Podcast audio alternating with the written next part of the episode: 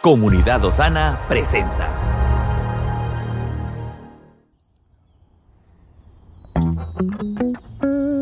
Cada día tiene su propio afán.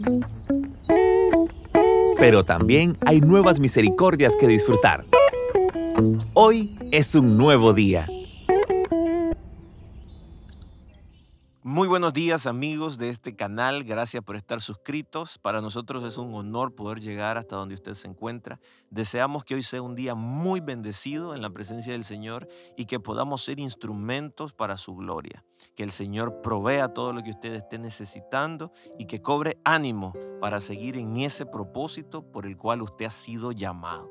Y sobre eso quisiera que hoy meditásemos un momento en esta reflexión que lleva por título el propósito de Dios para José. La voluntad de Dios era que José fuera primero a Egipto para prepararlo allí. Para esto debía cambiar aspectos del carácter de José y como no fue por voluntad propia, tuvo que separarse a la fuerza de su padre y sufrir en el proceso a causa de sus hermanos, quienes se convirtieron sin darse cuenta en la herramienta de Dios para consumar su voluntad. José debió sufrir mucho a medida que todo en su vida se derrumbaba. Sin embargo, para pasar de una vida estable a una vida con propósito, fue necesario que Dios le hablara a José por medio de sus sueños. Cuando llegó el momento indicado, Dios cumplió esos sueños que le había dado y obró a través de ellos. Nosotros también tenemos un llamado al propósito de Dios. Cuando Dios sacuda nuestras vidas, deberíamos preguntarnos si será que Dios está intentando derribar en nosotros ese modelo estable, esa zona de comodidad para transformarlo en su propósito. Por lo tanto, debemos agradecer a Dios quien en su infinita misericordia nos llama hacia una misión más elevada.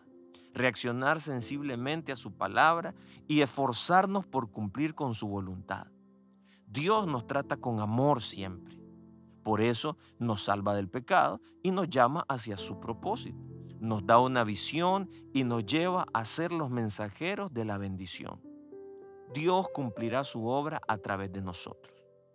Quienes reconozcamos esto, podemos creer que la victoria se encuentra donde quiera que Dios nos llame. No hay nadie que no sea necesario para la gloriosa obra que Dios diseñó. Usted es parte fundamental de un propósito eterno. Esforcémonos por descubrir cuál es esa asignación específica que Dios tiene para nosotros, desde nuestro propio diseño, sin comparaciones y tratando de llegar a la meta de la mejor manera. Que Dios le bendiga. Estuvo con usted Moisés Torres. Estamos en tu plataforma favorita. Recuerda que puedes escucharnos en Spotify, Apple Podcast, Amazon Music y Google Podcast.